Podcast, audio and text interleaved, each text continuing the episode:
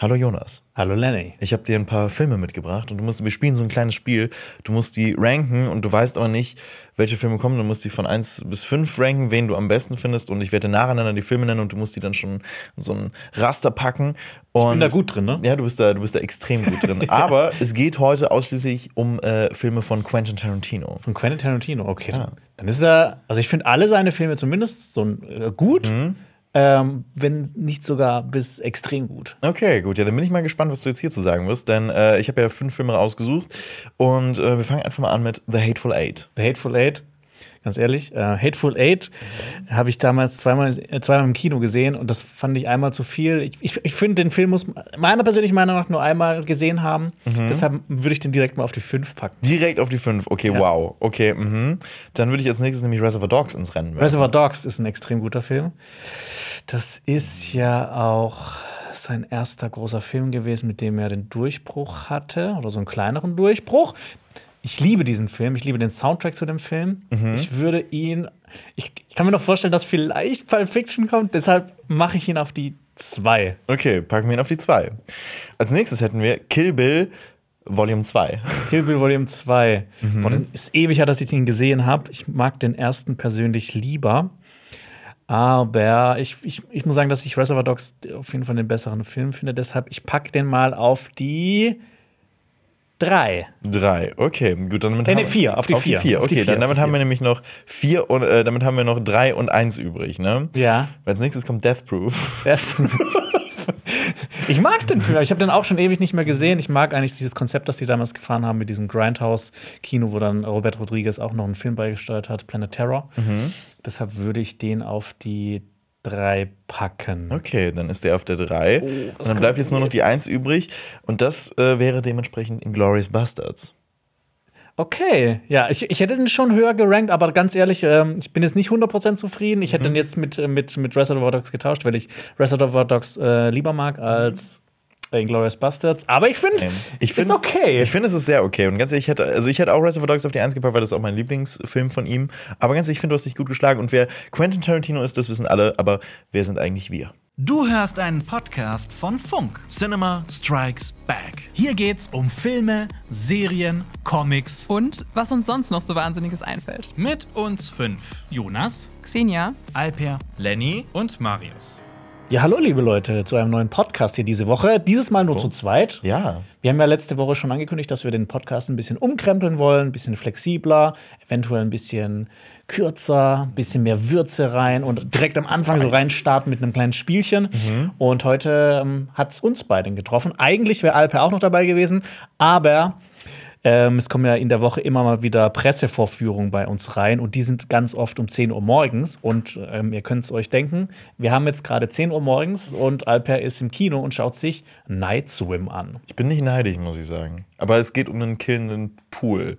Deswegen, ja. eigentlich, eigentlich bin ich schon ein bisschen neidisch, weil das klingt eigentlich ganz cool. Aber damit haben wir auch ein bisschen mehr Flexibilität im Podcast und man ist dann vielleicht mal nur zu zweit. Aber ganz ehrlich, ich glaube, ich hoffe, wir rocken das. Denn wir haben heute auch wieder äh, ein paar kleine äh, News mitgebracht. Nämlich, wir wollen auch über die Oscar-Nominierungen reden und ähm, auch über die Starts der Woche und vorher einfach mal ein bisschen, was wir alles geguckt haben und alles. Und ich habe tatsächlich Quentin Tarantino nicht umsonst als äh, ersten, als, als das Einstiegsspiel gemacht denn. Du hast irgendwie eine, eine große Überraschung hier eine, angekündigt. Ich habe eine große Überraschung angekündigt. Und immer wenn Lenny große Überraschung ankündigt, bin ich enttäuscht. Nein, ich glaube, hier wirst du definitiv nicht enttäuscht sein. Ähm, okay, also ich muss, ich muss mal kurz einen kleinen Exkurs starten. Ich war 16, als ich das bekommen habe. Und äh, das war meine krasse Film-Bro-Ära, Ära, wo ich so war, okay, mh, mm, ja, Martin Scorsese, das ist ein, das ist ein Connoisseur, ist das. Und ähm, ja, ich war auch sehr. Ähm, Hast du dich auch selber als Cineast bezeichnet? Ich habe mich als Cinephilen. Cinephiler Cineast. Äh, Cinephiler Cineast bezeichnet. Ähm, ich hasse mich dafür. Ganz ehrlich, ich hasse diesen Menschen, der ich damals war. Ähm, und da habe ich mir auch eine gewisse Bettwäsche gekauft. Hast du eine Bettwäsche gekauft? Ich habe mir eine Bettwäsche gekauft. Oh Gott, gekauft. hast du jetzt hier eine Bettwäsche mitgebracht? Und äh, ja, ich habe meine Bettwäsche mitgebracht und also ich, also ich könnte jetzt natürlich sagen, ich hatte die das letzte Mal mit 16 Jahren drauf, aber nein, sie, ich hatte sie vor drei Jahren auch nochmal aufliegen. So, und, ähm, vor 16 Stunden. vor 16 Stunden hatte ich sie auch noch aufliegen. Ich muss sie nämlich waschen, deshalb habe ich sie heute mitgebracht. genau. Hier, Jonas, wasch sie für mich. Ähm, nee, und ich glaube, also für alle, die den Podcast noch hören, ähm, euer Pech. Ähm, Ich versuch's zu erklären, was hier zu sehen sein wird. ja, so warte, ich muss es erstmal hier. Oh Gott, das ist ja. Also, ne, äh, bei Spotify könnt ihr unseren Podcast auch mit Bild anschauen. Genau, Auf das. YouTube gibt's den ja auch als Video. Okay, ich muss es erstmal Oh so. Gott. warte, erstmal so ein bisschen in die Kamera. Es ist einfach riesig. Oh ja, Quentin sehen Quentin Tarantino und ganz viele, ganz viele Props quasi. Ja, aber es ist halt sein Gesicht drauf, das ist das Schlimmste eigentlich. Und er guckt auch sehr, weiß ich nicht, also sehr lüstern. Ähm, ja, Damit hat sich der 16-jährige Lenny nächtelang zugedeckt. genau. Ich habe mich äh, wohlwollend unter Quentin Tarantino äh, zugedeckt und ähm, ja, jetzt liegt diese Bettwäsche nicht mehr auf. Aus Gründen, weil ich weiß es nicht. Ich finde es ein bisschen seltsam. Aber ja. Bist du auch Bettwäsche-Konnoisseur? Ich bin auch, ganz ehrlich, ich bin. Ich finde, Bettwäsche ist wichtig. Es gibt ja so unterschiedliche Arten von Bettwäsche und äh, vom, vom Stoff her und vom Design. Bist du so ein Designmensch oder bist du einfach so, yo, ich hätte gerne Nein, mir ist das schon wichtig. Schon ich habe auch ähm, äh, zum Beispiel Leinen. Du hast Martin Scorsese. Äh, Ich habe so eine Bettwäsche. Die ich gerne mag. Mhm. Und dann, wenn die in die Wäsche muss, dann kommt für einen Tag eine andere drauf. Und dann quasi, wenn die dann gewaschen und getrocknet ist, kommt wieder die Oh drauf. mein Gott. Okay, das ist cool. Also, das heißt wirklich so eine Bettwäsche, die du durchgehend benutzt. Ja, also die ne, Leine ist ja auch ein bisschen teurer, deshalb, ich habe mich bisher noch nicht rangetraut, ein, ein zweites Set zu kaufen. Kann ich verstehen. Kann ich sehr, kann ich sehr gut Aber verstehen. wenn, wenn ich so deine sehe, kann ich die vielleicht haben. Ja, natürlich. Nein, kannst du, du, du, du kannst sie sehr gerne haben. Ganz ehrlich, ich will, ich will die loswerden. Also äh, bewerbt euch mal in den Kommentaren, wenn ihr die unbedingt haben wollt. Das ist ein Äh, Gewinnspiel, das ist oder ein was? Gewinnspiel. Meine, meine Bettwäsche. Äh, ja. Ähm, nee. Hast du zuletzt einen Quentin Tarantino-Film geguckt oder was anderes?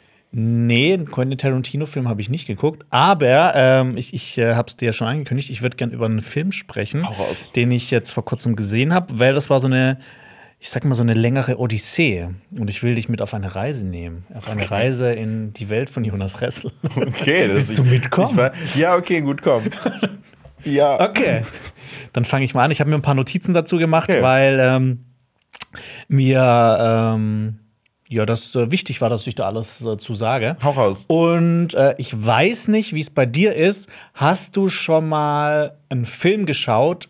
Aber davor hast du dich schon in den Soundtrack verliebt. Also du hast den Film nicht gesehen, du wusstest auch vielleicht gar nicht, dass es den gibt, dass der existiert, aber du hast den Soundtrack dazu gehört, bist hellhörig geworden und hast dir dann äh, dementsprechend den Film irgendwie besorgt und dann angeschaut. Nur wegen des Soundtracks.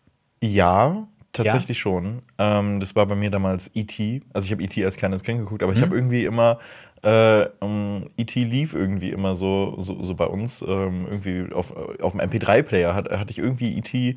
Äh, E.T.-Sachen äh, auf dem MP3 von meinem, von meinem Bruder äh, und ich weiß nicht, ich habe mich da so drin verliebt. Dass Du hast einen Bruder? ja, ich habe einen Bruder. Jetzt, jetzt hier, hier, hier kommen die wahren Geheimnisse raus. Erstmal eine Er ist Bettwäsche. der Lenny Kravitz. Warum? So, Ich mag den Witz, dass man, dass man mit Vornamen verwandt ist. Das- okay, dann ähm, es gibt leider nicht so viele berühmte Jonas, ne? Das stimmt. Das, also halt, es gibt den biblischen Jonas. Ja, okay, gut. Und halt der Jonas Brothers Gag, dass du der verlorene Jonas Brothers bist. Ja, Aber das stimmt. das ist so ein bisschen boring. Aber okay, um auf E.T. zurückzukommen. Und da habe ich halt äh, den E.T.-Soundtrack immer gehört. Und dann habe ich den irgendwann geguckt und ich habe mich in diese, äh, in den Soundtrack schon verliebt und dann halt auch noch in diese Rosine. Weil, ähm Ja, so in E.T. selbst. so, aber was ist bei dir? Was ist, äh, Ja. was ist bei dir? Also ich höre zurzeit gerne, wenn ich arbeite, ich höre gerne Musik. Also dann nicht mit Schön Rave, Nee, ein bisschen nee, Techno nee. geballert. Wahrscheinlich würde das auch funktionieren. Nee, mir, mir, hilft, mir hilft das echt äh, doll beim Konzentrieren, wenn ich dann so Kopfhörer auf habe und dann irgendwie so, ganz oft sind es Film-Soundtracks, einfach am besten nicht mit gesprochenem Wort oder sowas, ne? also dass nicht gesungen wird oder gerappt oder sonst was. Das mache ich nur, wenn ich zum Beispiel äh, unsere Thumbnails mache, da höre ich dann öfters mal einen Podcast. Aber wenn ich wirklich sowas schreiben muss, beziehungsweise oder schreiben will, dann höre ich Film-Soundtracks ganz oft. Und in letzter Zeit habe ich sehr viel gehört von einem Komponisten, den du wahrscheinlich auch kennst, Nicolas Britell.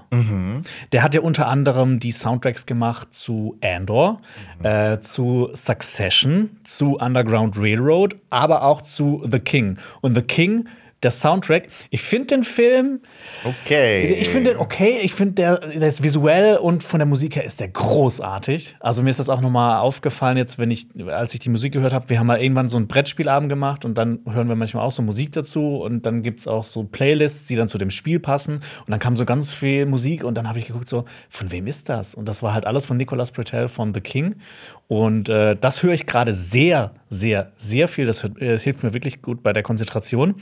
Und irgendwann ist dieses Album ja auch fertig von The King. Und dann äh, bin ich in Spotify gewesen, da gibt es ja die Shuffle-Funktion, dann werden ja neue Sachen vorgeschlagen.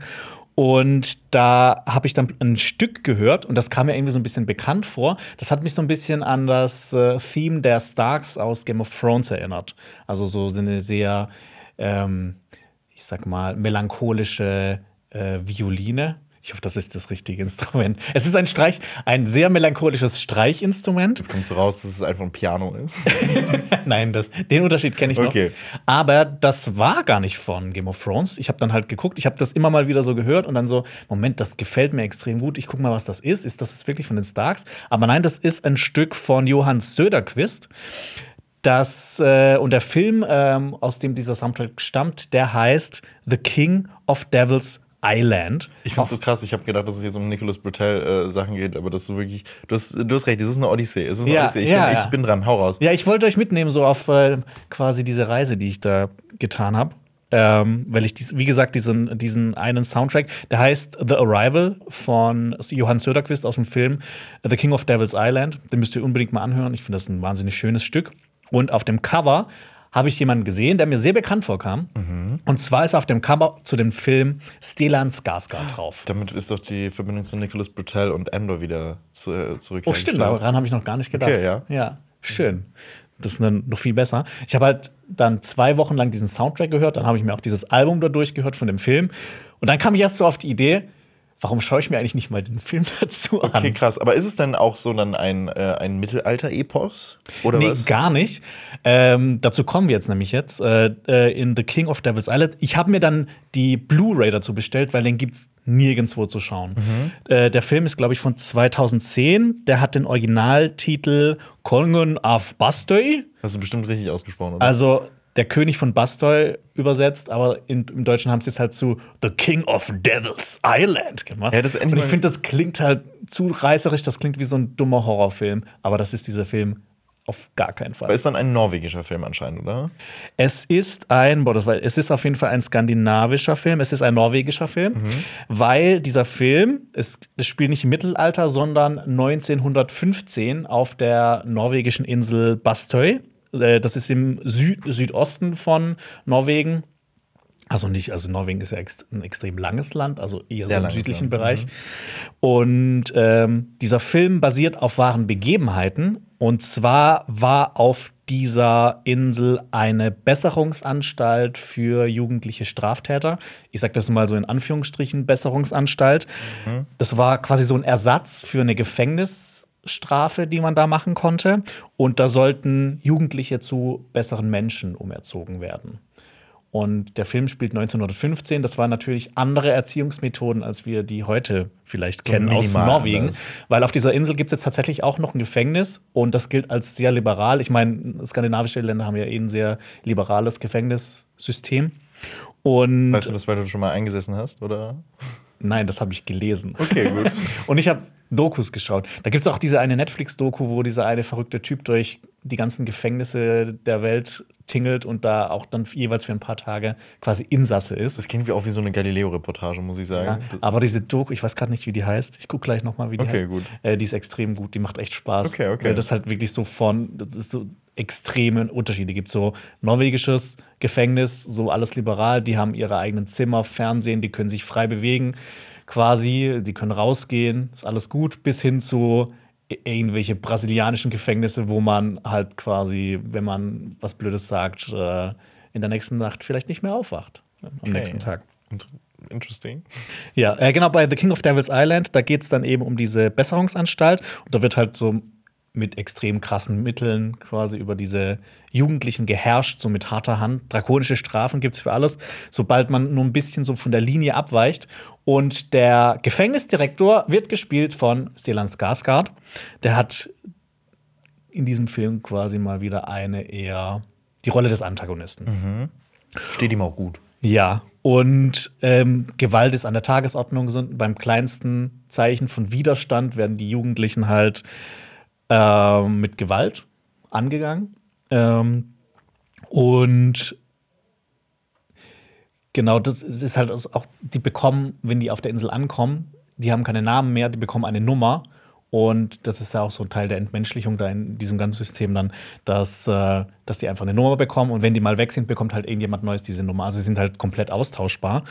Und ähm, eines Tages kommt halt ein Mann, ein junger Mann namens Erling auf die Insel, der dann die Nummer 1019 bekommt. Und man munkelt so, dass er jemand ermordet haben soll. Und als neuer, was, was macht er wahrscheinlich dann? Er, er stellt sich gegen die Regeln, er rebelliert auch so gegen dieses ganze System da, er hat da keinen Bock drauf. Und ähm, er rebelliert auch gegen dieses oppressive System von dieser Heimleitung und lässt sich nichts gefallen und wird somit auch so ein bisschen zum Vorbild von den anderen. Aber die anderen sind halt schon so eingeschüchtert, weil die halt wissen, dass Leute dort gebrochen werden. Und ähm, er soll dann von Olaf, von C1 in diese neue Welt eingeführt werden. Und ich meine, das ist dann quasi so dieses klassische Gefängnisdrama. Es kommt jemand Neues rein und dann kommt einer, der schon drin ist und der zeigt ihm die Welt. Das kennen wir aus ganz vielen Gefängnisfilmen. Und äh, ich fand den Film wahnsinnig gut. Ich habe den auch auf Letterbox habe ich dem 8 von 10 Punkten gegeben. Ich kann dem jeden ans Herz legen, den zu schauen. Das ist ein richtig guter Film. Toll gespielt, tolle Kameraaufnahmen, extrem tolle Musik, habe ich ja schon erzählt. Und es ist einfach so ein Appell an den Freiheitsdrang und an Widerstand an sich. Und ähm, gerade auch das Setting so auf einer norwegischen Insel, die dann auch sehr viel in dem Film ist halt, spielt im Winter, es ist verschneit und du kannst halt nicht von dieser Insel entkommen. Der einzige Weg ist übers Meer und da kannst du ja nicht drüber schwimmen, weil du erfrierst zwischendurch. Ich fand das äh, The King of Devil's Island, auch wenn der Titel im Deutschen ein bisschen bescheuert ist, ähm, kann ich dem wirklich jeden ans, ans Herz legen. Und äh, genau, und ich wollte dich einfach mitnehmen auf eine kleine Reise von einem Musikstück, das ich durch Zufall gehört habe, zu einem Film, den ich dann großartig fand. Finde ich gut. Das war, da war dramaturgisch alles da drin, äh, was ich haben wollte. Das war eine richtig gute Odyssee und ich habe jetzt Bock auf den Film. Also ich weiß nicht so. Ich kann den auch mal gerne leihen. Ich habe mir den auch äh, gebraucht auf Blu-ray gekauft. Ja, aber weißt du, ich bin ja, ich bin ja eh so eine kleine Ach so, du bist eine Sammelmaus, Eine, eine, ne? eine Blu-ray-Sammelmaus Ja. und äh, deswegen, jetzt habe ich auch schon Bock, äh, mir den jetzt gleich immer schön in den Warenkorb bei, äh, bei irgendeinem Online-Anbieter äh, reinzuhauen. Das Ding ist nämlich, ich hatte mich auch vorher, als ich den Film geschaut habe, ich habe mich nicht drüber informiert. Ich habe das Cover gesehen, ich habe die Musik gehört, ich wusste Stellan Skarsgård. Ich habe einmal ganz kurz in die ersten 20 Sekunden von dem Trailer reingeschaut und so gedacht so, ja, genau das. Und dann habe ich den auch genau in der Stimmung geschaut, in der man diesen Film schauen muss soll. Aber ganz ehrlich, das ist ja auch mal, immer, finde ich, eine, eine Erfahrung, die man auch mal wieder machen kann. Einfach Filme so unvoreingenommen, irgendwie ohne was zu wissen gucken, weil ich meine, so haben es Leute früher auch gemacht, einfach äh, anhand eines Covers meistens einen Film geguckt. Ja. So, und heute, ne, ich meine, das ist ja auch berufbedingt, dass wir uns da halt über Filme so krass informieren, dass wir genau wissen, was Ja. da passiert und alles. Aber Also normalerweise geht man jetzt ja so mit der Intention dran, du setzt dich halt abends vor den Fernseher und, und machst Netflix oder Amazon oder Apple TV oder irgendwas an und schaust halt gerade, was läuft. Und es ist ja eher nicht, du, du pickst dir irgendwas raus, besorgst das dann erst. Ne, Ich habe dann auch warten müssen, bis diese Blu-ray ankam und das hat auch so ein bisschen die Vorfreude so jedes, dass- jeden Tag so auf den, äh, so Ja. am, Fenster gesessen und so auf den Post, äh, Postboten gewartet. Ja, ich habe jetzt auch eh wieder entschlossen, ich will wieder mehr so Filme so aussuchen und dann schauen, anstatt Mhm. einfach nur irgendwo reinzuschalten und dann das Erstbeste zu schauen. Ja, so mache ich es, äh, so mache ich es auch. Ähm, außer bei. Äh, Du machst beides, du, du guckst einfach alles. Ich mache beides, ich gucke alles. Unter anderem auch nämlich äh, 60 Minuten. Den, 60 Minuten? 60 Minuten, Ja. der ähm, 89 Minuten dauert und ich bin ein bisschen. Äh, Das ist ich bin entzürnt. Eins von zehn Punkten. Ich finde auch, also ich finde es ja auch eine dreiste Lüge einfach. Ähm, und es geht in dem Film äh, um Emilio Zacharias Figur. Mhm. Also Emilio Zacharias ist äh, die Hauptfigur, der hat unter anderem auch ähm, Dings da hier. Katar gespielt, in Rheingold. in Rheingold. gespielt. Ich sag ja immer, er sieht aus wie ein junger Robert De Niro. Ja, das stimmt auch voll. Er sieht halt wirklich null aus wie Katar, aber ich finde, ich find, das ist halt irgendwie so ein bisschen der Reiz von Rheingold. Aber in 60 Minuten spielt jetzt ein MMA-Fighter. Ähm, Geil. Ja, der jetzt zu so einem MMA-Fight äh, ähm, halt hinfahren soll. Und äh, der ist aber so im totalen, ähm, äh, in einem inneren ja, der ist innerlich zerrissen, weil er eigentlich zum Geburtstag seiner Tochter müsste, aber er muss halt noch zu diesem Kampf vorher und alles und Also quasi so ein Familienleben gegen Leidenschaft. Genau so. Und dann ähm, bekommt er halt mit, okay, seine, äh, seine Ex-Frau äh, oder seine Ex-Freundin möchte ihm das Sorgerecht für seine Tochter entziehen. Und dann ist er, okay. Ich lass- box die, oder was? Ja, nee, er ist so, ich, ich lasse alles stehen und liegen und äh, er hat halt wirklich nur 60 Minuten Zeit, um zu, äh, um zu seiner Tochter zu kommen, um das Sorgerecht zu bekommen. Was ja eigentlich okay wäre, ne? Setzt dich in die Bahn und gut ist, dann ist der Film ganz easy erzählt. Aber das Doofe ist, Leute haben auf diesen Kampf äh, den er hätte kämpfen sollen, äh, Geld gesetzt. Und die Oh. sind jetzt so dahinter, okay, scheiße, wir haben so 75.000 Euro auf dich gesetzt. Äh, du musst da antreten, Mhm. damit äh, wir das Geld bekommen. Deswegen wird er dann verfolgt von irgendwelchen dubiosen Menschen. Und dann prügelt er sich durch Berlin. Das klingt ein bisschen wie Lola Rent. Das ist es nämlich. Ähm, da kommen wir jetzt auch nämlich noch zu. Aber ich will noch einmal zu sagen, zu 60 Minuten. Sorry, die, diese Handlung ist so dämlich, wirklich. Also, dass er einfach so zu diesem Geburtstag von seiner Tochter äh, rennt, um halt, äh, weiß ich nicht, das, das Sorgerecht noch zu behalten. Es ist, es ist so dämlich. Also, er rennt auch hin, um Kuchen noch abzuholen und alles. Es ist wirklich. Ähm. Aber nimmt der Film, also ne, ich meine, das, ich finde, das ist ja eigentlich eine lustige Idee, wenn der Film sich nicht so ernst nimmt. Er nimmt sich leider sehr ernst. Okay, er dann nimmt sich sehr ernst. ernst. Und das ist, glaube ich, das große Problem, was ich mit dem Film habe. Der ist halt inszenatorisch, ist da eigentlich voll cool. Und Mhm. ich glaube, so einen Actionfilm aus Deutschland sieht man halt einfach wirklich gar nicht. Oder erinnerst du dich an irgendeinen Actionfilm aus, äh, doch Lasko, die, die Faust Gottes. Die Tatort-Folgen mit Till Schweiger. Die, Die- oh ja. habe ich zwar nicht gesehen, Chiller off Duty, ne? Chiller ist, Duty. Ist, ist das nicht dieser eine, dieser eine Film, der, den es auch ins Kino geschafft hat? spielt er nicht auch Fariade mit? Ist er nicht sein Sidekick oder so? Ich hoffe, oh Mann, oh nein. Ach nee, Fariade, ach, ich mochte ihn so sehr. Ja, aber Ähm, Action aus Deutschland gibt es eigentlich jetzt nicht so. Mir fällt wirklich oft. nichts ein. Mhm. Es ist meistens Drama, Komödie oder irgendwas mit Zweiter Weltkrieg. Ja. Ja. Ja, also das ist das, das, das, ist das was wir können. Ähm, aber ich könnte jetzt hier auch noch meine Alarm für Cobra 11 äh, du, äh, Ja, Zeit nochmal noch mal rausholen. Also, mit, also drei Jahre bevor ich diese Bettwäsche hatte, also mit 13 Hattest du Jahren. Alarm für Cobra Genau, 11? hatte ich eine Alarm für Cobra 11 Phase. Also wirklich, ähm, Tom Beck ähm, als, oh, ich glaube, der hieß Ben Jäger in.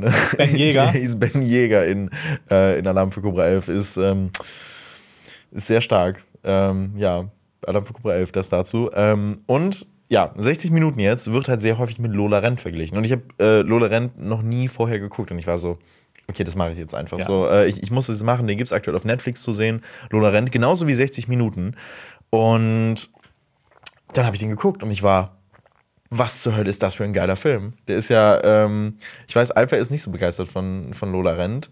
Ähm, Ja, Alper hat, ich, der ist, mag generell nicht so gerne die Filme von Tom, Tom Tikwa. Magst du die Filme von Tom Tickwer? Ich mag tatsächlich die Filme von Tom Tikwa sehr, also die, die ich gesehen habe. Auch Cloud äh, Atlas? Lola Rent mag ich. Ich mag Cloud Atlas sehr sogar. Okay, ich habe ja. den, den habe ich auch. Ich habe die, ich hab die Blu-ray zu Hause Ah, die habe ich auch ich zu Hause stehen, aber ich damals im Kino gesehen. Okay, aber ist der nicht so auch irre lang? Der ist irre lang und der hat ja auch quasi nur die Hälfte davon inszeniert. Die andere Hälfte haben die Ja. Wachowski-Geschwister inszeniert. Der ist schon lang und der ist, ich finde, der versucht manchmal ein bisschen so komplizierter zu sein, also so ein bisschen schlauer zu sein, als er dann eigentlich ist. Aber ich finde, der macht trotzdem sau viel Spaß.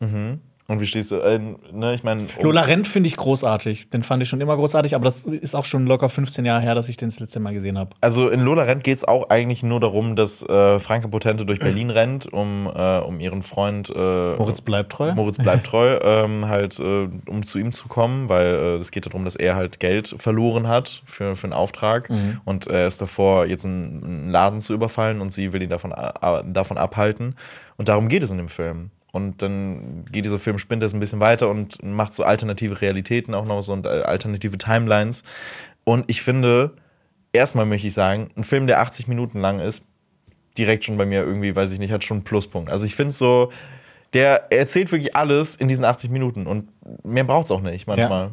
Ja, ich finde, ich, ich, also die letzten Filme, die so kurz waren, die ich gesehen habe, die waren, äh, das war Sisu auf dem Fantasy Filmfest, dieser Film über den äh, finnischen, äh, quasi diesen finnischen John Wick. Goldgräber, finnischer John Wick, der sich äh, durch Nazis durchboxt und schießt und kämpft. Mhm. Der war auch so, der hatte die perfekte Länge, der hatte keine einzige Absolut Länge in dem Film, das war einfach so straight up durch Action, zack. Aber auch zwischendurch mit einer Pause, so eine kurze Verschnaufspause und, dann geht's weiter.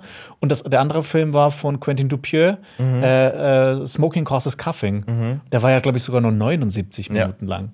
Ja, Ich mag das auch total gerne, wenn die Leute sich, ne, ich meine, es geht ja gerade eher so in die andere Richtung, dass auch so die großen Blockbuster immer länger und länger und länger werden. Sogar John Wick 4. ja, oh mein Gott, ja. Das ist ja auch extrem lang.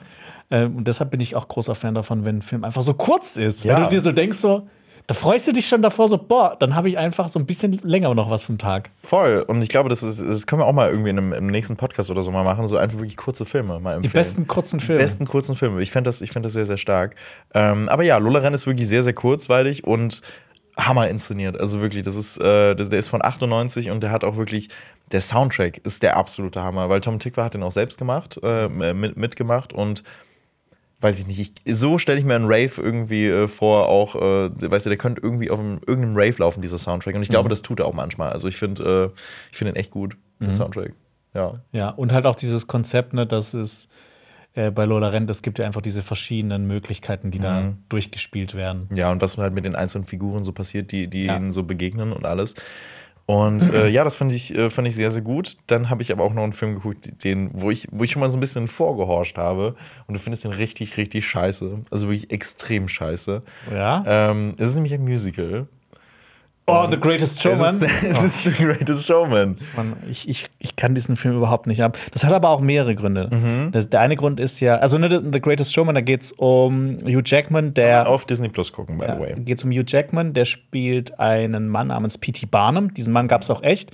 Und der, ne, The Greatest Showman, der äh, Anfang des 20. Jahrhunderts ist der durch die USA getourt mit einer großen Show und auch so mit, äh, in, äh, mit einer Freakshow hat dann so Leute quasi so vorgeführt und sowas, so eine, die, die bärtige Frau oder keine Ahnung, was es noch gab, so starke Männer und sowas. Also Ausgestoßene aus der Gesellschaft Ja. hat er praktisch vorgeführt und Genau, als, äh, Tiere auch, alles Mögliche.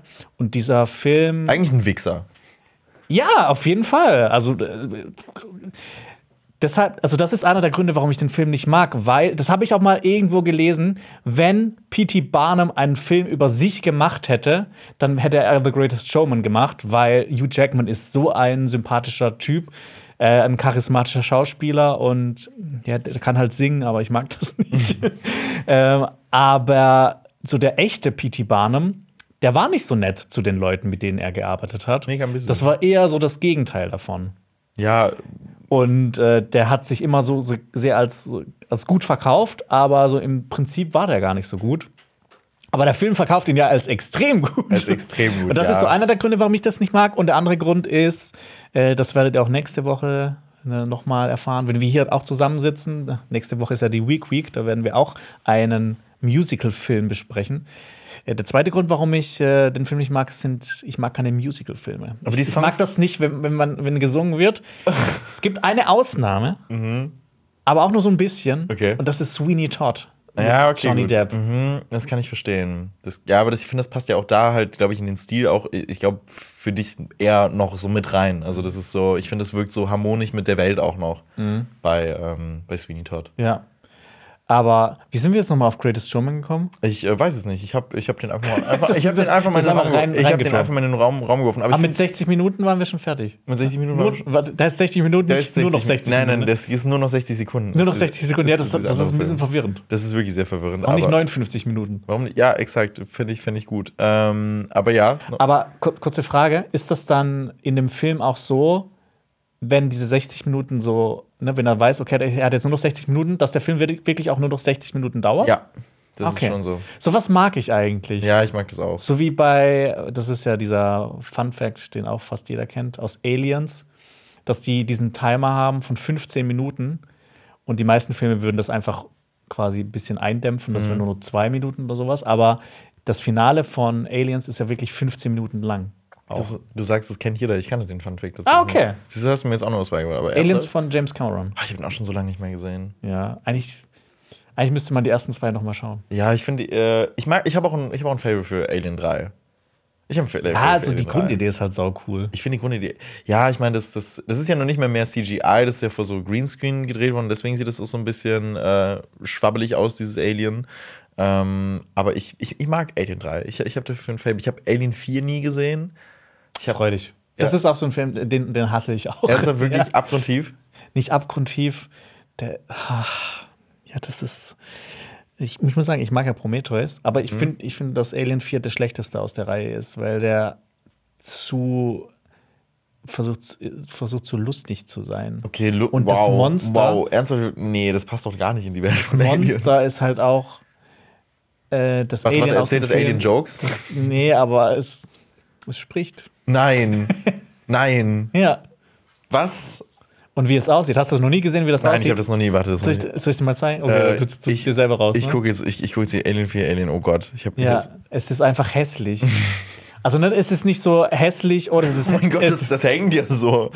Das ist ja. Was ist das? Warum, warum, warum hängt das so?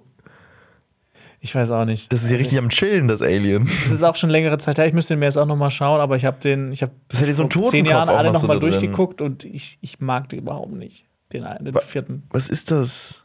Nee, wir, also wir blenden das an dieser Stelle ein, äh, dieses, dieses Alien. Also einmal hängt das so ein bisschen und das hat so einen Totenkopf äh, noch da drin. Ich, ich weiß es nicht. Und, und das redet. Ja. Aber hat es dann so eine, immerhin so eine Fistelstimme, damit es so ein bisschen, so ein bisschen, lu so ein bisschen lustig ist? Ich bin's Alien! Das ist so, das ist einfach so das gruseligste Ding aller Zeit. Ist, Hallo, guten Tag, ich komme vorbei zum Spiel. Ich gebe dir aber noch einen kleinen, äh, kleinen, vielleicht so ein klein, klein, kleines Häppchen, das du vielleicht doch schaust. Mhm. Ähm, er hat was mit Ripley zu tun, dieses Alien. Das ist ein Klon von, von Ripley oder sowas. Vielleicht. Also ja. Vielleicht hat es irgendwas mit, äh, mit Ripley zu tun. Aber schau den dir gerne auch mal an. Ja, ich habe auch, äh, ich habe auch ehrlich gesagt nie Alien Covenant geguckt. Ist der denn auch nicht so einer, ist der nicht auch ultra schlecht? Ach stimmt, den hasse ich eigentlich auch. Aber ich zähle ich zähle nicht so ganz mit, weil das ja eigentlich ein Prequel dazu ist. Mhm. Es gibt eine Szene, du hast ihn nicht Ich gesehen. habe Alien Covenant nicht Es geguckt. gibt eine Szene, für die ich den vor allem hasse. Also der hat auch die ersten 15 Minuten von diesem Film sind großartig. Die sind Ernsthaft? wirklich großartig, sind richtig gut. Und wenn er das durchgezogen hätte, Ja, und ne? wenn er, wenn er das durchgezogen hätte, wäre es ein richtig guter Film geworden. Aber es gibt eine, eine, eine Stelle in dem Film, da kommt Michael Fassbender vor als Android, als, ich glaube, David. Und er spielt auf einer Flöte. Und diese Szene, guck dir das mal an und dann reden wir noch mal über die spielt, Flötenszene. er, spielt er ein bestimmtes Stück? Ja, bestimmt, aber ich weiß nicht mehr welches. Okay, gut, ich habe gedacht, dass er jetzt hier irgendwie so, so weiß ich nicht, Crying at the Discotheque Ja. oder sowas Ja. spielt. Ähm, aber okay. Ähm, Aber mein, mein Alien-Ranking wäre Alien, Mhm. Aliens, Prometheus, Alien 3, Alien Covenant, Alien Resurrection. okay. Ich glaube, ich glaub, das, ist ein gängige, das ist ein gängiges Ranking, oder? Ja, es gibt auch viele Leute hassen Prometheus, zum Beispiel Marius, aber Mhm. Ich finde ich find ihn sehr atmosphärisch. ich weiß, die mag sind den. dumm da drin, aber der sieht halt einfach mega gut Er sieht aus. wirklich mega gut aus. Ja. Ist es der letzte gute Ridley Scott-Film gewesen? Nee, stimmt, der hat ja noch der Marsianer gemacht. ja, der Marsianer war schon ziemlich gut, aber da hat er sich auch recht streng ans Buch gehalten. Also der ist echt sehr nah dran am Buch. Das ist halt äh, auch, auch glaube ich, nur, nur gut, weil, ähm, ne, wie Ja. gesagt, das ist Buch gut. Apropos, noch eine Sache dazu. Äh, Das Buch Der Marsianer stammt von Andy Weir. Der hat ähm, nach der hat mit Marsianern richtig krassen Erfolg gehabt. Aber ist der denn auch Wissenschaftler gewesen oder, oder, oder wie hat er das? Der hat Buch einen? Background. Okay, der hat so einen wissenschaftlichen Background. Ich weiß es nicht ganz genau. Aber der hat danach noch zwei weitere Bücher geschrieben. Unter anderem äh, das, sein drittes Buch, das aktuelle gerade, Mhm. Der Astronaut. Project Hail Mary. Ich weiß nicht, ob, du, ob Mhm. da was bei dir klingelt. Das wird jetzt auch verfilmt. Das ist eins der unterhaltsamsten Bücher, die ich in den letzten zwei, drei Jahren gelesen habe. Unterhaltsam in welcher Hinsicht? Ich habe es in zwei Tagen durchgelesen. Das ist schon relativ dick. Es macht mega Spaß. Es ist halt, es, es, ähm, Es ist es ist funny. ein Science-Fiction-Buch. Es geht um das Ende der Menschheit. Und äh, es ist nicht funny. Es ist stellenweise funny. Es hat also einen guten Mix aus Action, Drama und ähm, Comedy. Und ähm, Das klingt mega. da wird jemand mitspielen, über den wir heute auch noch sprechen werden, in der Hauptrolle. Und Okay. zwar Ryan Gosling. Der wird die Hauptfigur spielen. Okay, oh mein Gott, ich bin. Ich glaube, das könnte ein ziemlich geiler Film werden. Ryan Gosling und seine, und seine, und seine, und seine Astronautenfilme hier. First Man war ja auch, äh, ne? Der war ja auch dabei. Ähm, mochtest du First Man? Ist, ich glaube, das ist mein. äh, Nicht so sehr. Nee, mir war der. Also, mir war auch Ryan Gosling in dem Film so ein bisschen zu unemotional. Ja, ich- also, der Film hat mich jetzt nicht so krass mitgenommen. Der hat mich stellenweise sehr auch an Interstellar erinnert. Mhm.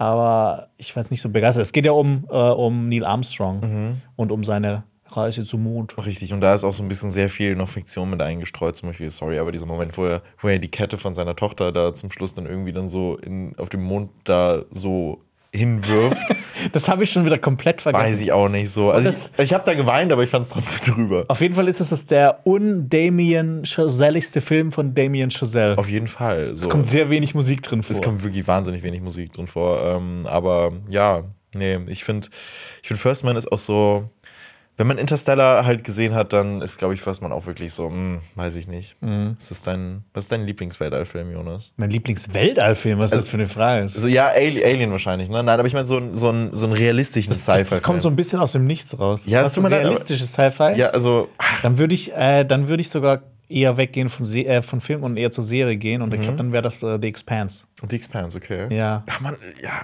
bei Serien. Bei Serien habe ich, äh, ja, ja. Ich habe auch The Expanse, das erste Buch, habe ich meinem äh, Bruder jetzt zu Weihnachten geschenkt, weil ich den Hat auch anstecken gefreut? will. Er hat sich sehr gefreut. Er wollte ein Buch haben. Er wollte eigentlich eine Playstation haben, Sci-Fi-Thriller wollte er haben. Und so, oh, okay, gut, gerne.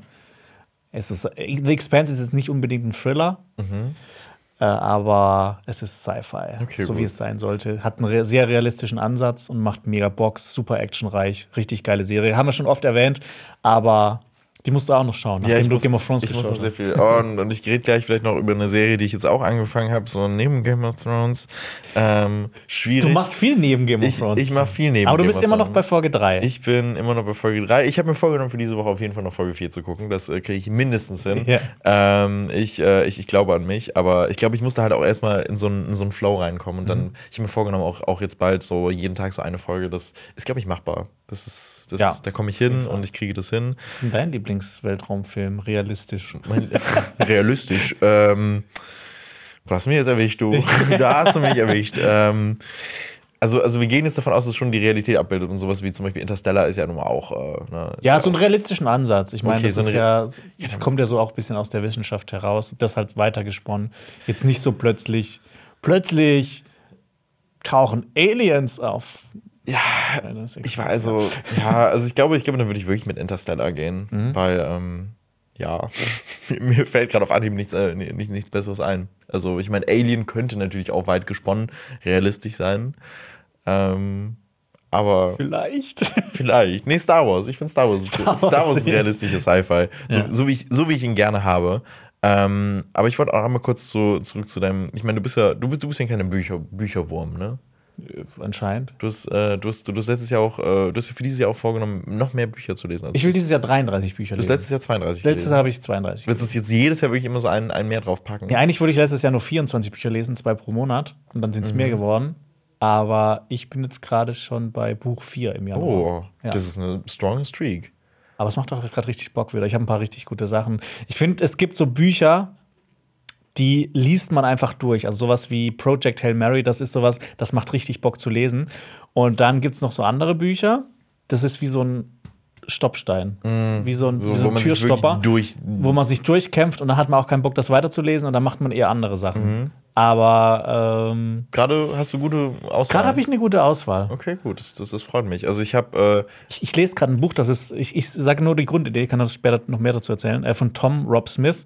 Äh, Kälte heißt das. Und da geht es darum, dass plötzlich von einem Moment auf den anderen kommt eine große Raumschiffflotte auf die Erde zu, spielt in der Gegenwart.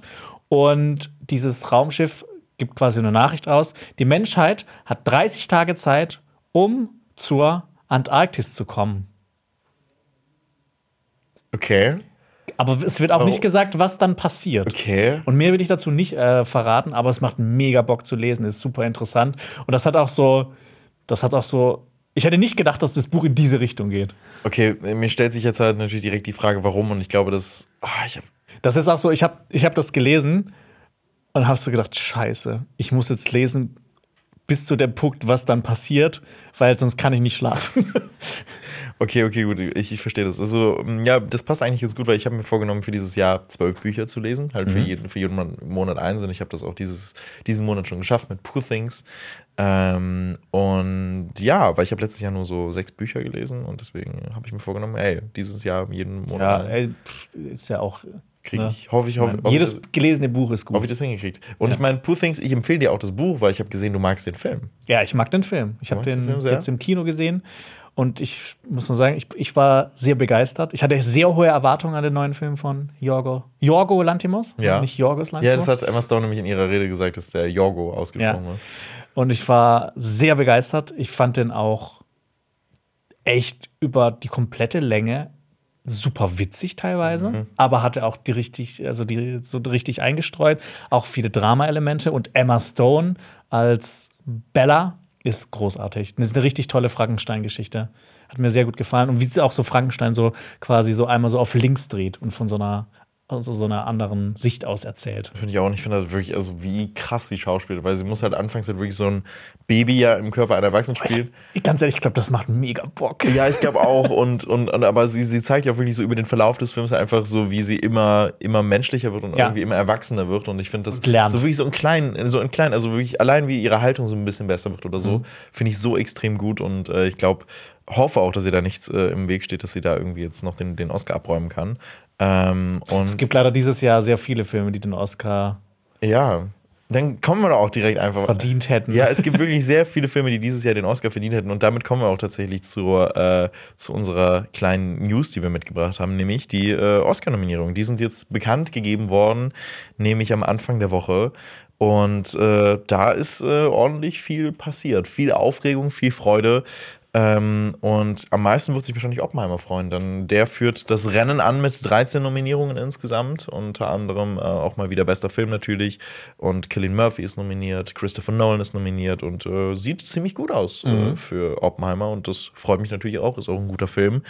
Ähm, Deutschland kann sich auch freuen. Wir sind Oscar. Ich, Wir sind Oscar! Wir sind Oscar in jeglicher Hinsicht, weil ähm, Sandra Hüller ist nominiert als beste Hauptdarstellerin für Anatomie eines Falls und das Lehrerzimmer als bester fremdsprachiger Film. Oh, Und, beides äh, Filme, die ich noch nicht gesehen habe, die ich unbedingt schauen will. Mach das, Jonas. Mach das wirklich. Vielleicht muss ich das, muss ich mir den Soundtrack zu anhören. Ihr hört, hört dir mal den Soundtrack dazu an. Aber, aber ma- mach das auch nochmal mit, mit Lola Rent. Ich glaube, wenn du den Soundtrack auch nochmal anhörst, dann. Ähm, Oder ich höre mir den Soundtrack von Silence an, von dem Martin Scorsese-Film. Hast du den gesehen? ist da wirklich komplett Silence? Ich glaube, es kommt. Ich bin mir nicht mehr sicher, aber ich glaube, es kommt nur ein einziges Mal ein Musikstück vor, sonst ist der Film wirklich silent. Ja, aber ich habe aber ich hab immer, den, den schiebe ich auch schon so irre lange vor mir her, weil, äh, weiß ich nicht, der spielt Es ist schon. Oh, der, Bedrückend? Ist, der ist bedrückend, der ist anstrengend, der ist, das ist kein Happy-Film. Okay, aber Wobei, ich meine, Martin Scorsese macht jetzt eh nicht so die Happy-Filme. Nee, nicht wirklich. Aber ähm, ich glaube, ne, für, für, für, für Martin Scorsese, der geht ja auch, auch dieses Jahr, ist ja mit äh, Killers of the Flower Moon auch wieder in eine ähnliche Richtung gegangen, wo er so eine wahre Geschichte erzählt. Ähm, und ähm, ja, da sieht es auch ganz gut aus für, für den. Er ist selber auch nominiert als äh, bester Regisseur und Robert De Niro als bester Nebendarsteller. Und ich weiß nicht wieso, weil ich fand den sehr okay. Oder nicht? Ich fand den eigentlich auch ziemlich gut. Aber es ist halt so, ich finde, von Robert De Niro ist man so, schon so viel gewohnt. Ich glaube, das sind so die Erwartungen vielleicht so ein bisschen Ja, ich auch. anders als jetzt bei anderen Schauspielern, die jetzt nicht so oft nominiert wurden oder die einen Oscar gewonnen haben. Ja, klar. Aber ich meine, äh, bist du, bist du, du bist ja auch nicht so ein, so ein krasser Oscar-Fan. Ne? Du bist so, okay, gut, du nimmst die, das mit, wenn dann irgendjemand äh, was gewonnen hat, du freust dich da, ne? Ja, also ich habe einmal in meinem Leben, ein einziges Mal, diese Verleihung wirklich angeschaut, live. Und dann habe ich beschlossen, nö, das reicht mir wenn ich am nächsten Tag, dann am Montag in die News gucke. Ähm, aber du bist, ne, du zelebrierst das auch so Ich zelebriere das richtig. Ich bin da jedes Jahr so, oh mein Gott, ich muss es gucken. Vorher den roten Teppich mit Steven Gate hier nochmal schön gucken. Ähm, ich brauche das. Ich, ich brauche das wirklich. Und ähm, es gibt natürlich auch Momente, wo ich mich jetzt hier bei den Nominierungen sehr gefreut habe. Unter anderem für den Animationsfilm Robot Dreams und den Animationsfilm Nemona, den Ja, du ja auch nominiert. hast. Ja. Aber auch der Junge und der Reiher. Der Junge in der Reihe. Auch Ähm, nominiert? Elemental, was ich eher so Elemental, semi krass verstehe, weil. Ja. Robot Dreams habe ich leider noch nicht gesehen. Macht das. Oh mein Gott, ich wir Aber äh, du, hast, du hast es schon mal empfohlen, Nimona ist wirklich ein richtig toller Film, gibt es auf Netflix. Mhm. Und äh, ist eine, eine tolle Geschichte, ein emotionaler Film. Und so einem Sci-Fi-Mittelalter-Setting. ja, das ist so ein richtig weirder Mix, macht aber echt Bock. War es auch unerwartet. Ja, finde Ja. ich auch. Ähm, ja, und dann würde ich jetzt einfach mal den Elefanten im Raum ansprechen äh, und einmal kurz noch über, über Barbie reden. Denn äh, Barbie hat äh, für richtig viel Aufregung gesorgt. Denn ähm, Barbie hat es natürlich auch gut äh, nominiert, nämlich ähm, auch bester Film, äh, beste Song, zweimal sogar, nämlich I'm Just Ken und What Was I Made So For. zweimal sogar. Ja, Mhm. ähm, und äh, America Ferrera ist nominiert als beste Nebendarstellerin und Ryan Gosling ist nominiert als bester, als bester Nebendarsteller und äh, das für bestes äh, adaptiertes Drehbuch sind sie auch nominiert. Also eigentlich nichts, worüber man sich aufregen kann, sondern eigentlich sieht es echt gut aus für Barbie. Nur das Ding ist, dass ähm, Margot Robbie und Greta Gerwig äh, beide leer ausgegangen sind. Margot Robbie als beste Hauptdarstellerin äh, ist nicht nominiert und Greta Gerwig auch nicht als äh, beste Regisseurin, obwohl mhm. sie äh, nominiert ist in der Kategorie Bestes adaptiertes Drehbuch, weil sie auch Barbie mitgeschrieben hat. Mhm. Und das sorgt jetzt im Internet für sehr viel Aufregung, weil ein Film über eine Puppe, äh, in der es darum geht, dass, äh, dass Frauen für ihre Rechte kämpfen müssen und auch äh, natürlich irgendwie so in einem, äh, in einem Film, der auch das äh, Patriarchat kritisiert und dass dann Can, äh, der Mann davon, mhm. äh, nominiert ist und nicht Margot Robbie, ist halt schon irgendwie so ein Statement. Und Ryan Gosling selbst hat sich auch dar darüber aufgeregt und hat, sich, hat jetzt in einem Statement gesagt, äh, es gibt keinen Can ohne Barbie und es gibt keinen Barbie-Film ohne Greta Gerwig und Margot Robbie, die mhm. beiden Hauptverantwortlichen für diesen geschichtsträchtigen, weltweit gefeierten Film. Ohne ihr Talent, ihren Einsatz und ihre Genialität wäre keine Anerkennung für irgendjemanden in diesem Film möglich. Zu sagen, dass ich enttäuscht bin, dass sie nicht in ihren jeweiligen Kategorien nominiert sind, wäre eine Untertreibung. Und ich kann es halt schon irgendwie nachvollziehen. Und ich meine, ne, ich bin, ich bin ein Fan des Films mhm. und ähm, natürlich spreche ich da wahrscheinlich dann auch aus einer sehr subjektiven Meinung, aber ich finde, es ist schon irgendwie so ein sehr krasses, äh, so eine sehr krasse Message, vor allem weil ich Margot Robbie auch deutlich besser fand als Ryan Gosling. Ich meine, Ryan Gosling ist super funny in diesem Film und mhm. äh, wirklich, er macht das, er macht das super, aber ich finde, Margot Robbie zeigt ja nochmal diese Emotionen. Ich habe mir nochmal diese Bushaltestelle-Szene so tausendmal angeguckt und ich finde, mhm. sie bringt es wirklich gut rüber und ähm, ich meine, Barbie ist für den besten Film nominiert und äh, die Regie hat sich ja nicht selbst von, von alleine gemacht. Also warum sie da auch, also Greta Gerwig nicht nominiert ist, finde ich auch irgendwie so ein bisschen, so ein bisschen krass. Und deswegen aktuell macht, äh, macht das im Internet so seine, seine Runden. Und äh, ich kann nur verstehen, äh, ja, ich, ich verstehe die Aufregung total und ich bin auch so ein bisschen aufgeregt. Ja, aber es gibt ja auch jedes Jahr äh, also es gibt jedes Jahr Aufreger bei, so und ganz bei ehrlich, Oscars, dass irgendjemand exakt, das muss man auch sagen so ja. und ähm, deswegen. Ich, ich denke, es werden ja auch immer mehr Filme als bester Film nominiert, als jetzt für beste Regie ja, genau und äh, beste Schauspielerin, bester Schauspieler etc. Ähm, aber Emma Stone wurde zumindest. Ja, also ich, also ich will, ich will auch nochmal sagen, also ich bin auch, äh, ich bin auch der Meinung, dass, ähm, dass äh, Margot Robbie ohnehin keine Chance gehabt hätte. Mhm. Also ich, ich, fand, fand sie wirklich äh, super in, in Barbie, aber Emma Stone ist halt wirklich, also Emma Stone wirklich in meinen Augen so die beste Performance äh, gemacht. Was auch dazu sagen muss, ich meine, Barbie war ja der mit der erfolgreichste Film letztes Jahr. Und ich, ich freue mich dann immer, wenn bei Oscars so ein bisschen kleinere Filme mhm. gewinnen. Dann vielleicht Poor Things. Ich weiß nicht, ob der so der große Kassenhit wird. Ja, ich habe halt auch äh, viel gelesen, und dass der hier zum Beispiel in Deutschland so echt nur in den großen Städten läuft. Ja, und vor allem der, der, der lief ja schon in den USA. Also Deutschland ist ja mit eines der letzten Länder, wo das anläuft. Und da freue ich mich dann eher, wenn Oscars dann Filme bekommen, die so ein bisschen kleiner sind und die dann einfach noch mehr Aufmerksamkeit bekommen. Und dann vielleicht noch mal ins Kino kommen, einfach noch so ein bisschen Aufmerksamkeit insgesamt bekommen. Ähm, Oppenheimer hat natürlich auch sehr viel Aufmerksamkeit bekommen. Ja, Oppenheimer hat natürlich auch dadurch viel Aufmerksamkeit ja, bekommen. Aber so generell finde ich es cool, wenn einfach so, so kleinere Filme das auch abbekommen, wenn ja, es ja schon einen, einen, einen, nachweisbaren Effekt gibt, wenn Filme einen Oscar gewinnen, dass ja, die total, einfach noch mal, auf jeden Fall ein ähm, bisschen erfolgreicher werden.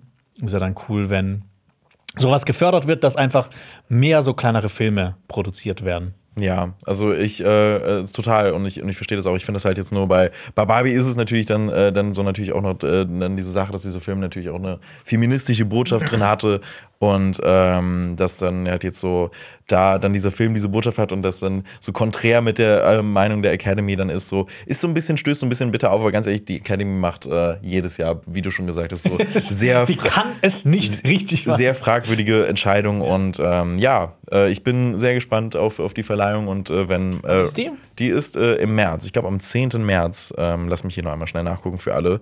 das kann man alles bei Pro 7 schauen und dann kann man auch Steven Gätchen nochmal schön schön am, ja. schön am roten Teppich sehen. Aber ähm, wie schon oft angekündigt, die wichtigere Preisverleihung dieses macht Jahr es, macht es. ist ist der Ronnie Award, der einen Tag nach den Oscars verliehen wird. Mhm. Weil immer das, was als letztes verliehen wird, das ist das Wichtigste. Das ist Weil, ne, jetzt waren, waren, Golden Globes dran und Emmys und äh, Critics' Choice und alles Mögliche. Und dann kommen die Oscars. Und dann kommt der Ronnie, beziehungsweise die Ronnies. Ja, und das ist wirklich das, das Wichtigste. Äh, die Oscars finden äh, ähm, in der Nacht vom 10. auf den 11. März statt. Genau, und am 11. Und März kommen dann die Ronnies hier. Richtig, so, das ist, das ist das wirklich das Wichtigste. Das, da, das solltet ihr euch fett im Kalender markieren. Ähm, vielleicht haben wir auch Steven Gätchen. vielleicht, ja. Ich, ich liebe Orgel immer noch damit. Ähm, Steven, bitte. bitte. Ich brauche dich. ähm, ja, dann kommen wir auch mal zu den, zu den Starts diese Woche. Ähm, Alper hat eine Kritik zu dem Film The Holdovers veröffentlicht. Schaut euch die gerne an und äh, The Holdovers. Ich kann dazu nur so eins sagen, dieser Film ist wirklich toll und kommt zur falschen Zeit raus, weil es ist ein Weihnachtsfilm und äh, wir haben nicht mehr Weihnachten. Ja, Aber kam der in den USA schon raus? in den USA kam der schon so nach Thanksgiving raus und ähm, ja. Also, Ich habe den, ich hab den Trailer gesehen, als ich äh, Poor Things geschaut habe. Und äh, so ganz kurz, es geht ja um eine Schule. mhm, so ein Internat. Genau, und dann an Weihnachten gehen halt alle Schüler und Lehrer für zwei Wochen weg, außer so ein paar, die das nicht tun. Richtig. Und ein Lehrer bleibt da, der von Paul Giamatti gespielt wird, und ein Schüler. Genau. Also es geht darum, dass äh, ne, manche, äh, manche Schüler an diesem, an diesem äh, Internat, weiß ich nicht, die Familie ist dann nicht da oder äh, nimmt halt die Kinder dann nicht zurück und deswegen müssen die dann über Weihnachten da bleiben. Und es gibt immer so einen Lehrer, der diesen Dienst hat, okay, du musst Weihnachten mit denen verbringen und das ist halt Paul Giamatti. Ja. Ich habe auch den Film mal gelesen als The Holdoverse. Wie, The Holdoverse. wie, wie aus Star Wars hier, Holdo, das Holdo-Manöver. The Holdoverse. Und äh, das ist ein bisschen, bisschen, bisschen enttäuscht, dass es jetzt so ein Film geworden ist. Ja, ich habe mir Weltraum gewünscht. Du, du musst aber nicht, du musst aber absolut nicht enttäuscht sein, weil dieser Film ist wirklich, ähm, er ist, er ist ja, ich, ich ist auch auf meiner Watchlist. Ähm, ja, also, also wirklich, also der ist so, ach, der, der Alper, Alper sagt es, glaube ich, am, am besten in seiner Kritik. Es ist wirklich so, äh, der geht einem sehr ans Herz und ist, ach, der ist so schön. Und Paul Giamatti ist wirklich super. Äh, Divine Joe Randolph äh, als beste Nebendarstellung. Die sind auch beide nominiert ähm, für die Oscars und ganz ehrlich, zu Recht, weil dieser Film fühlt sich einfach an wie eine Umarmung. Es ist toll und ach, ich lieb's so sehr. Schön. Ich, ich Ja, so freu sehr. ich mich drauf. Und dann startet diese Woche noch ein Film, den du garantiert hassen wirst. Äh, mean Girls, das Musical. Okay. Ähm, du kennst Mean Girls, den Film. Ja, das ist aber auch so lange her. Ich habe so zwei, drei Bilder im Kopf, das ist alles, dass ich den gesehen habe. Ich nicht, ich habe den sehr prominent im Kopf, weil ich habe den auch, äh, ich, ich habe das Original Mean Girls nämlich nochmal äh, jetzt letztens geguckt und äh, ganz ehrlich, ich, ich, ich liebe diesen Film. Der Film ist, äh, der ist fantastisch, der ist äh, auch jetzt feiert dieses Jahr so sein 20-jähriges Jubiläum und der hat so viele äh, denkwürdige Momente noch drin und so viele Sachen, die ich so tagtäglich zitiere. Und es geht halt einfach darum, dass es an der Highschool spielt und äh, da kommt eine neue Schülerin an, Katie, und die äh, wird von den Mean Girls der Schule aufgenommen, gespielt von Rachel äh, McAdams. Und äh, Aber der, der, der neue Film erzählt quasi auch die gleiche Geschichte wie der Originalfilm. es ist eins zu eins die gleiche Geschichte als Musical. Und äh, Oh, toll. Oh nein, wenn das jetzt die nächste Stufe ist. Nachdem irgendwie aus allem Live-Action-Remakes gemacht werden, jetzt wird alles musicalisiert. Ähm, ja, Nein! Es, es, es, es, es, tut, es tut mir leid, aber das ist, das ist so, dass das passiert. Also ich bin, ähm, äh, also es ist so, dass zu berühmten Filmen immer so Broadway-Musicals kommen. Ähm, zum Beispiel School of Rock äh, gibt es ein Musical zu und ähm, ich bin, ich bin nächste Woche in London. Wobei auf School of Rock, dann, das bietet sich auch Ja, wirklich School, an. School of Rock bietet sich wirklich an. Ich bin Ich nächste muss auch sagen, dass ich diesen Film abgöttisch liebe. Oh, ich, oh mein Gott, ich hatte so Angst, dass du jetzt gerade hassen kommst. Nein, ich nein, war nein. gerade wirklich so, Jonas, was ist los mit Nein, dir? ich, Wirklich. ich mag generell fast Jack Black in allen Filmen. Ich mag, ich mag sogar Gullivers Reisen mit ihm. Okay, okay, gut, naja, ja, weiß aber School dir. of Rock war für mich immer so ein, ein Film, zu dem ich, den ich angeschaut habe, wenn es mir nicht gut ging. Ja, das ist so ein oh Film, der in mir immer einfach so ein tolles, wohliges, freudiges Gefühl auslöst. Oh mein Gott, das stimmt. Ah, Das ist, oh, jetzt jetzt habe ich auch mal nochmal of Rock zu gucken. Ich finde den, ich find den wirklich toll. Ist ja auch ein Richard Linklater-Film. Äh, Ja. Vielleicht mag ich den deshalb auch noch so ein bisschen mehr, aber ähm, nee, School of Rock ist toll und das Musical ist auch toll. Und äh, ich bin nächste Woche in London und äh, da schaue ich das Zurück in Nein. die Zukunft Musical. oh, Ja. oh na. und äh, Hamilton und äh, das Gwyneth Paltrow Musical über, über den Skiunfall. Nee, ich meine, Hamilton gilt als eines der besten Musicals überhaupt. Und du das hast hat, es? Das, ist ja so, das Ja. wurde ja auch überschüttet mit äh, Tony Awards sind das, glaube ich, Musicals. Mhm. Ja. Ähm, und ich habe mir dann mal gedacht, okay, es wird ja auch drin gerappt. Kann man ja bei Disney Und es hat ja auch. Ne, es hat ja auch einen geschichtlichen Hintergrund. Eigentlich alles, was du lieben könntest. Ja, so, halt der genau. Musical-Aspekt so ein bisschen, Ja. weiß ich nicht. Und auf Disney Plus habe ich mir dann mal gedacht, okay, ich gucke mir das an. Mhm. Und ich habe es 20 Minuten durchgehalten. Und es hat mich so hart gecringed, dass ich, dass ich abschalten musste. Ich fand es wirklich schrecklich. Ich fand es schrecklich, wie die darum gerappt haben. Das tat Oh richtig in meiner Seele weh.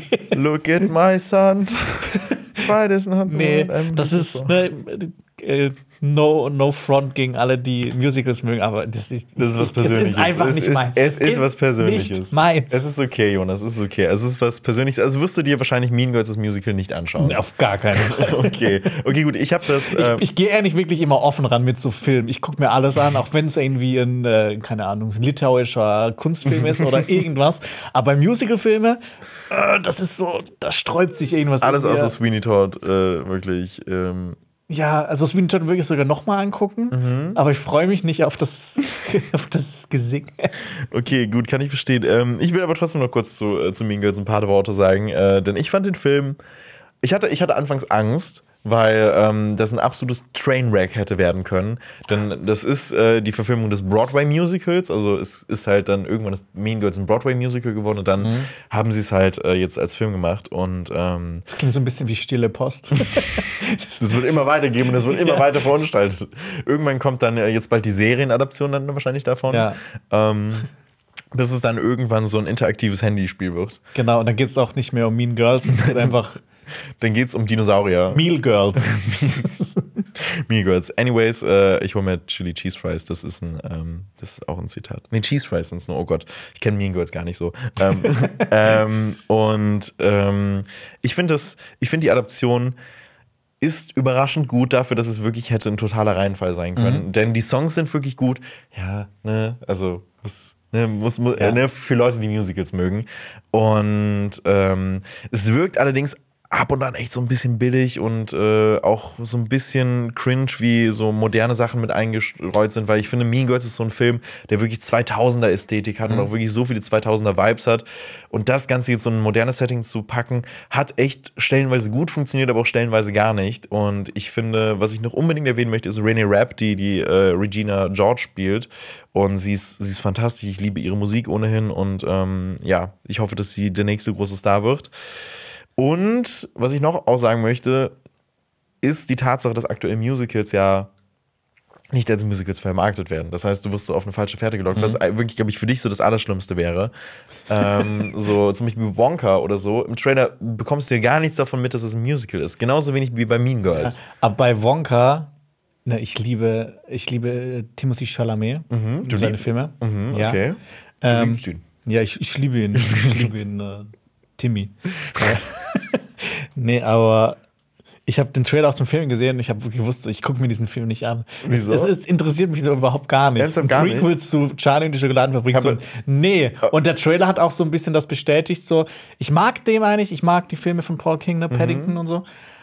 Aber irgendwie interessiert mich gar nicht. Ich habe irgendwie keine Lust, meine Zeit dafür Aber zu da ist auch opfern. Keegan Michael Keen drin und so. Und Rowan Atkinson. Ja, aber ich weiß ja, ob es jetzt das drin gesungen wird. Ja, aber das sind auch gute Songs, du. Und ähm, weiß ich nicht. Aber das ist aktuell so ein Trend, der. Guck mir den mal irgendwann, irgendwann an, okay? Okay, also gut. auch wenn es in 30 Jahren ist, ich schreibe dir dann und sag, wie toll ich den Ich hoffe, ich hoffe. ähm, und äh, ja, es ist aktuell so ein Trend, dass es so passiert, dass, dass, dass äh, Musicals einfach wirklich so, äh, dass die Trailer gezeigt werden und da wird nicht drin gesungen, damit Leute eher dann in den Film gehen, weil es gibt so viele Menschen wie dich, die tatsächlich Musicals so abscheußlich finden, dass sie dann einfach schon direkt keinen Bock darauf haben.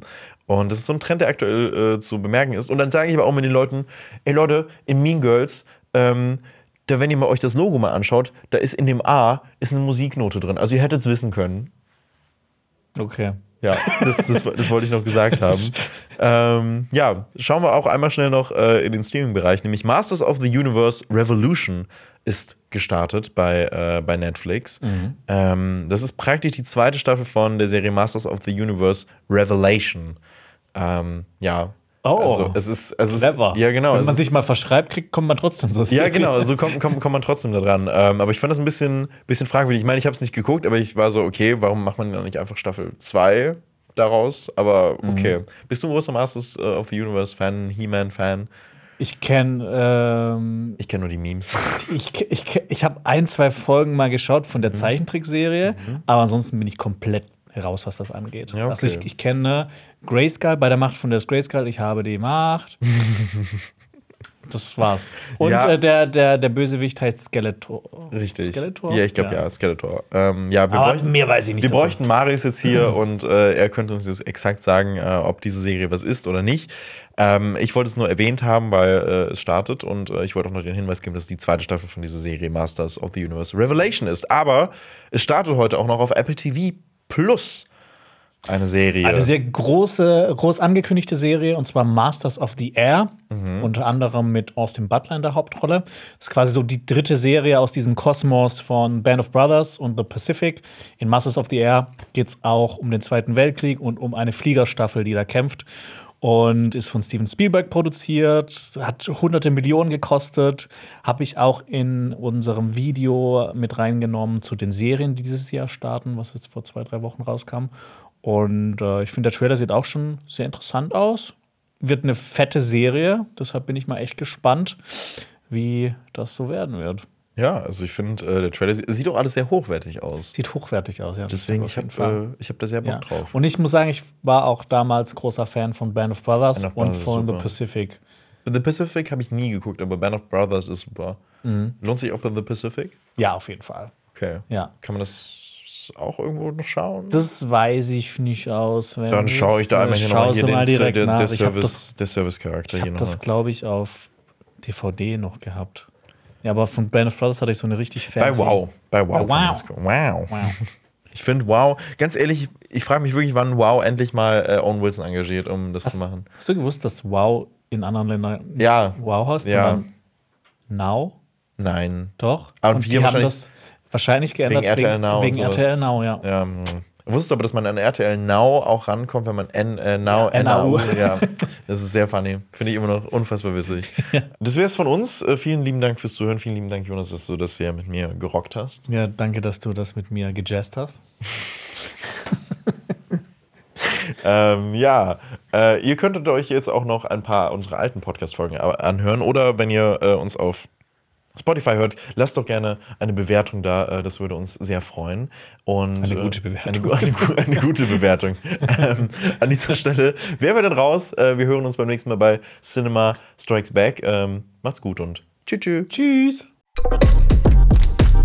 Die Funk-Podcast-Empfehlung. Bei diesem Sport guckt selbst König Fußball dumm aus der Wäsche. Weil Biathlon, Das lässt sich halt auch nicht mehr los. Wir bringen euch das Phänomen aus Skilanglauf und Schießen näher. tiefe Einblicke in die Weltcuprennen oder verrückte Statistiken. Hier plaudern die größten Stars der Szene aus dem Nähkästchen. Ich habe das jetzt nie so formuliert, dass es schon fix ist. Mein Name ist Ron. Und ich bin Hendrik vom Biathlon-Podcast Extrarunde. Bei uns wünscht sich sogar die zweifache Gesamtweltcup-Siegerin Dorothea Viera noch was. Ich möchte nur ein Prozent von Johannes haben. Nur eine Prozent. Also, die Extrarunde ist nicht nur für Biathlon-Fans. Hört doch einfach mal rein. America, are you ready? Biathlon is coming to New York. Und wir in eure Ohren.